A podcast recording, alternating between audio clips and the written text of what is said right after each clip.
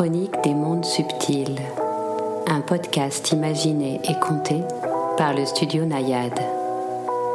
Installez-vous confortablement, détendez-vous et, ensemble, partons en voyage, le temps d'une histoire.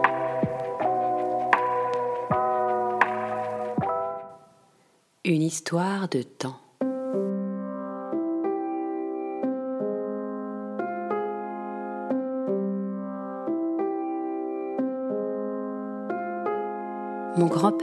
Remontait les horloges. C'était son métier. Toute la journée, toute l'année, il remontait les horloges de sa ville. Dans la rue, sur les ponts, dans les musées municipaux, à l'hôpital, à la mairie, partout où il y avait des horloges, il les remontait.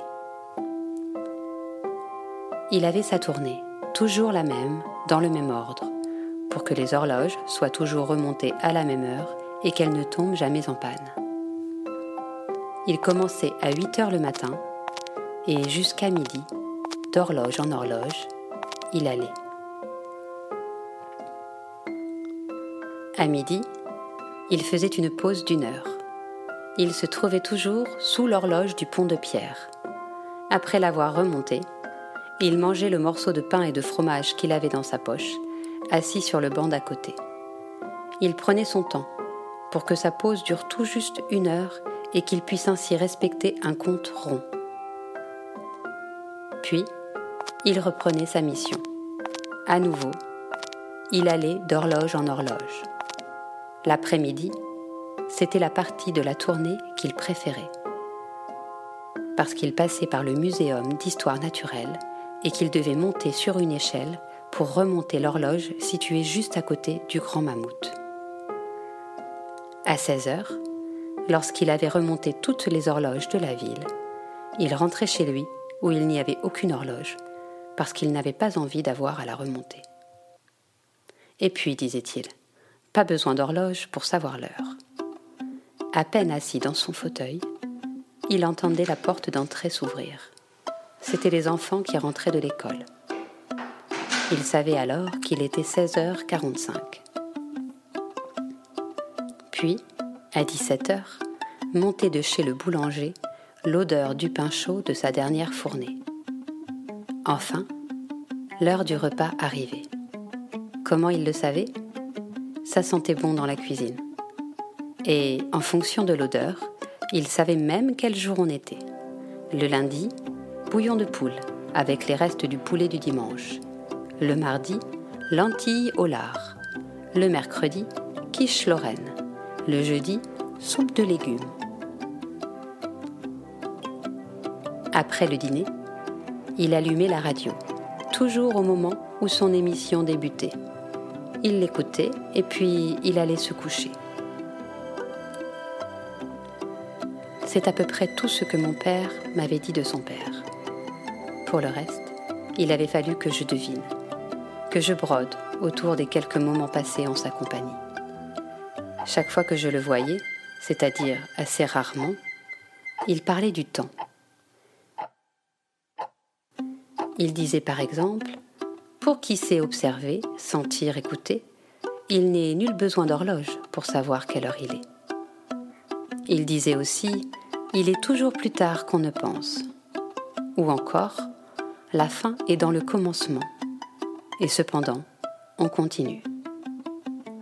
Il parlait toujours du temps, pas des heures. Les heures n'ont rien à voir avec le temps, m'avait-il expliqué un jour.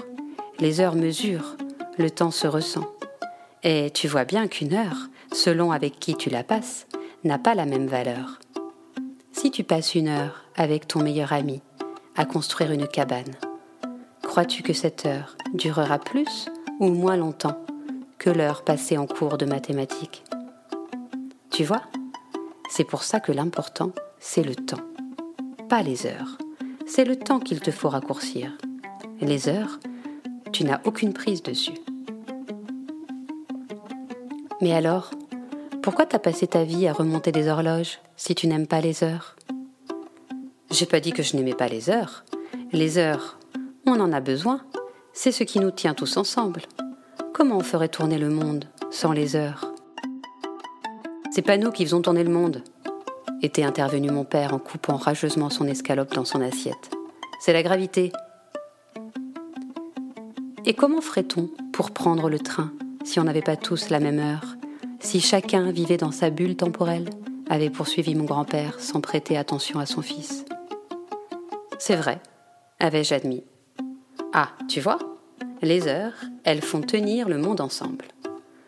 Alors toi, en remontant les horloges, tu as fait tenir le monde ensemble? Eh oui, tu vois. C'était ma mission, avait répondu mon grand-père en souriant. Mon père, lui, avait éclaté d'un rire acide.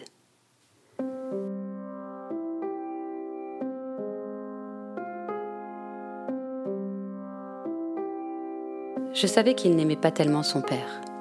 Une fois, je lui avais demandé pourquoi. Il avait répondu, après un long silence, qu'ils avaient des différends, selon l'expression consacrée qui signifiait que le sujet était clos. Je n'avais pas insisté, car j'aimais ces trop rares déjeuners chez mon grand-père, et je craignais, si j'agaçais mon père, qu'il ne se fasse plus rare encore. Mais je savais tout de même, par ma mère, qu'un jour, alors que mon père avait 12 ans, mon grand-père était rentré du travail, comme à son habitude.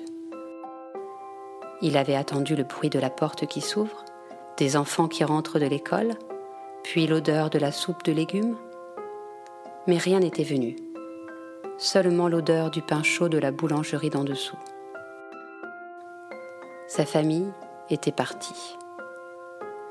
Du moins, c'est ainsi que je me le représentais. En réalité, ce que ma mère m'avait dit, c'était que ma grand-mère avait pris ses deux enfants sous le bras et qu'elle était rentrée chez ses parents, comme ça, du jour au lendemain, sans que ma mère sache vraiment pourquoi. Ce mystère rendait à mes yeux l'animosité de mon père à l'égard du sien d'autant plus intrigante. Un jour, il avait tout de même dit à ma mère Mon père est fou, c'est tout, il n'y a rien d'autre à ajouter.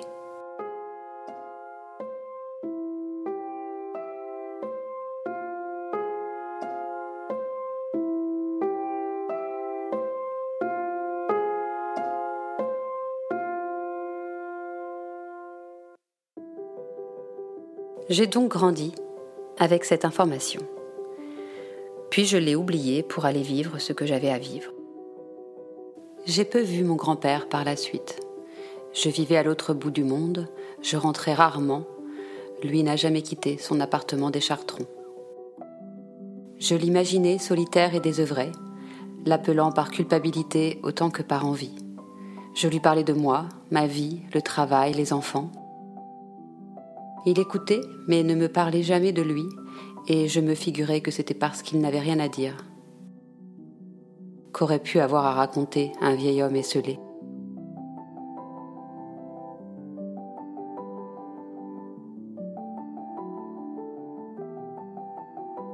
Il est mort le jour de mes 34 ans. Je suis rentrée pour lui dire au revoir, mais je suis arrivée trop tard. Il m'a légué une grande boîte de bois rectangulaire en chêne foncé, parfaitement huilée. Elle était posée, bien en évidence sur la table de la salle à manger, et dessus, un petit mot indiqué. Pour Benjamin. Elle était fermée à clé.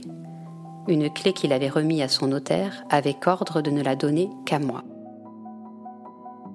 Dans la boîte, il y avait une énorme pile de feuilles non reliées, mais numérotées et classées, toutes noircies d'une écriture d'écolier parfaitement régulière. Au-dessus de la pile, une enveloppe contenait une longue lettre que je m'empressais d'ouvrir.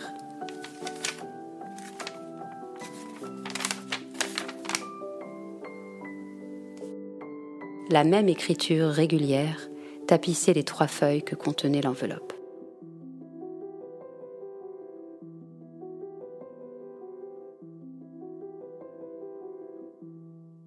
Bordeaux, le 3 avril 1984.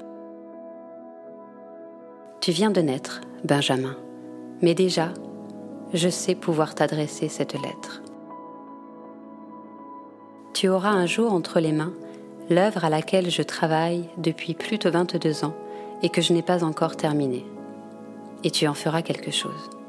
C'est ainsi, je le sais. Non pas parce que tu es mon premier petit-fils, mais parce que c'est toi. Alors voilà.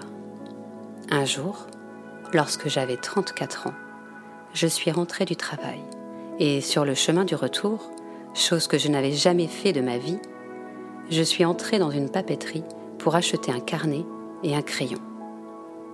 Tout compte fait, j'ai pris cinq carnets et dix crayons. En rentrant, je me suis assis à la table de la salle à manger et je me suis mis à écrire, écrire, écrire. Moi qui n'avais jamais rien écrit de ma vie, je ne pouvais plus m'arrêter d'écrire. Je ne décidais pas de le faire. Il fallait que je le fasse. Quelque chose en moi me disait de le faire. Ce que je devais écrire apparaissait dans ma tête. Au départ, ça n'avait pas tellement de sens. Je pense que la réception était plutôt mauvaise. Mais ça s'est ajusté et je me suis mis à voir de vraies histoires se créer dans mon esprit que j'écrivais ensuite sur mon carnet. Je faisais ça tous les soirs en rentrant du travail. Je m'asseyais et j'écrivais, des heures durant. Souvent, j'oubliais même le repas. Au début, je n'ai pas dit à ta grand-mère la vérité. Je craignais sa réaction. Mais elle me voyait écrire. Elle ne comprenait pas ce qui m'arrivait. Et moi non plus d'ailleurs. Alors j'ai fini par tout lui expliquer. Elle m'a cru fou, elle a voulu que je voie un médecin ce que j'ai refusé. J'allais très bien. Mais quelques jours plus tard, elle est partie avec les enfants. Je n'ai pas cherché à la rattraper, parce que je la comprenais, et parce que pour la retrouver, il aurait fallu que je renonce à l'écriture, et ça, c'était tout à fait impossible. J'avais déjà essayé, mais de violents maux de tête apparaissaient aussitôt. C'est ce que ton père ne m'a jamais pardonné, d'avoir choisi l'écriture plutôt que la famille, ma folie plutôt que ma famille, c'est ainsi qu'il l'avait dit. Comment pourrais-je lui en vouloir? Un jour, je ne sais pas si tu te rappelles, je t'avais dit que ma mission avait été de faire tenir le monde ensemble. Ton père avait ri, parce qu'à tout bien réfléchir, je n'avais même pas réussi à faire tenir notre monde à nous ensemble. Malgré tout, je crois que c'est vrai j'avais une mission. Mais ça n'a rien à voir avec les horloges. Cette œuvre-là, sous cette enveloppe, est véritablement importante. Et je ne dis pas cela parce que c'est moi qui l'ai écrite. Je ne suis qu'un messager, un transmetteur. C'est une grande épopée qui s'étale sur plusieurs siècles. Elle parle du temps, justement, d'un peuple qui, dans un passé lointain, a connu la fin des temps. Un grand cataclysme dû à leur manque de conscience, à la perte de sens. Leur monde était devenu absurde, violent, barbare, uniquement tourné vers le pouvoir, l'accumulation, la domination, l'apparence. Ils ont fini par s'autodétruire. Mais de ce cataclysme-là est né un nouveau monde, basé sur de toutes nouvelles règles. Cela a pris du temps, mais ils l'ont fait. Ils ont créé une civilisation hautement évoluée qui encore aujourd'hui perdure dans l'abondance et l'harmonie. Mais nous, sur Terre, par notre déséquilibre, nous menaçons leur équilibre. Nous sommes comme eux avant le cataclysme. Nos technologies, notre science sans conscience nous mettent en danger. Et nous connaîtrons nous aussi un cataclysme qui viendra détruire cette hérésie dans laquelle nous vivons. Ce cataclysme que nous provoquerons pourrait faire courir un grand risque à d'autres mondes dont nous ignorons l'existence, mais auxquels nous sommes pourtant reliés. Ces êtres n'ont d'autre choix que de chercher à nous éveiller en nous envoyant des messages, par le biais de personnes comme moi. Je ne suis pas le seul. Partout sur Terre, des personnes reçoivent des messages, des œuvres, des idées, des découvertes, des équations, des inventions, des solutions. Ils pensent souvent être des génies ils sont en réalité inspirés. Ces êtres évolués m'ont raconté leur histoire qui est, m'ont-ils dit, la même que la nôtre, mais pas celle qu'on nous raconte à l'école. Non, la vraie. C'est une très longue histoire, et je comprendrai que la lire te rebute. Mais je te demande au moins d'essayer. Je sais que si tu essayes, tu ne t'arrêteras pas. Bien sûr, si cela devenait public, il ne faudra pas mentionner l'origine de cette œuvre. Ils ont été très clairs à ce sujet, car cela risquerait de perturber le message. Bien des gens qui aimeront cette histoire ne sont pas prêts à remettre en question leur vision du monde, à croire en une force supérieure. Ils veulent simplement qu'on leur raconte de belles histoires.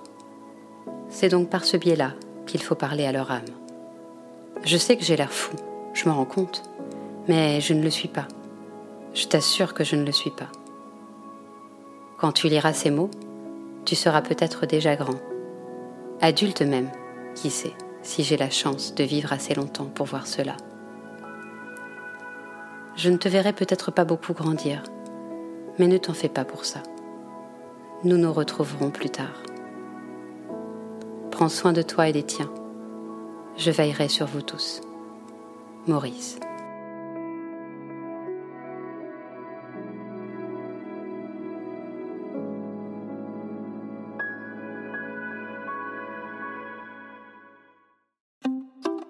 Il avait raison. J'ai commencé à lire et je ne me suis pas arrêtée. 2000 pages que j'ai parfois dû lire à la loupe, tant l'écriture était fine. C'était une pure merveille littéraire, fantastique, épique.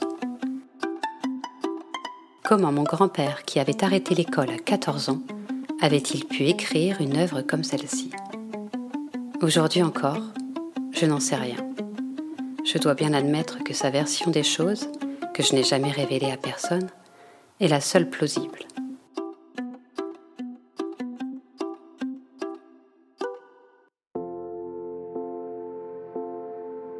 Je suis debout, sur le trottoir glacé. Je contemple l'affiche du troisième film tiré de l'œuvre de mon grand-père. Le public sort de la salle. Les yeux brillent, les visages sourient. On se parle, on commente, on rigole. J'aime ce spectacle. Je suis d'autant plus fière que je n'y suis pour rien. Il a tout fait. Et c'est son nom qui apparaît sur l'affiche. Il est mort il y a 20 ans tout juste. En 20 ans, nous avons publié son œuvre en cinq tomes et réalisé trois films qui en sont tirés. J'ai entièrement supervisé tout cela, comme l'avait scrupuleusement stipulé mon grand-père dans son testament. Des centaines de millions de gens dans le monde ont lu ces livres, traduits en toutes les langues. Ils sont autant à avoir vu les films et une véritable culture est née de cette œuvre. Mon père ne m'a jamais dit ce qu'il en pensait. Ma sœur travaille avec moi, mais c'est un sujet que nous n'abordons pas avec lui.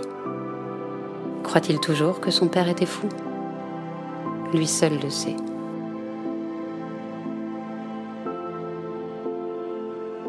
Je rentre en longeant les boulevards illuminés. Noël est dans deux jours et la foule se presse dans les magasins. J'entre dans l'un d'eux. Je sais exactement ce que je veux et où le trouver, sans pourtant savoir d'où vient cette certitude. Au fond du magasin, il y a un rayon avec des carnets. J'en prends un, puis quatre de plus et un sachet de crayons. Je rentre à la maison, je retire mon écharpe mon manteau, mes chaussures. Puis je m'assois à mon bureau. J'ouvre le sachet de crayon et un carnet. Il faut écrire. Écrire. Écrire. Écrire.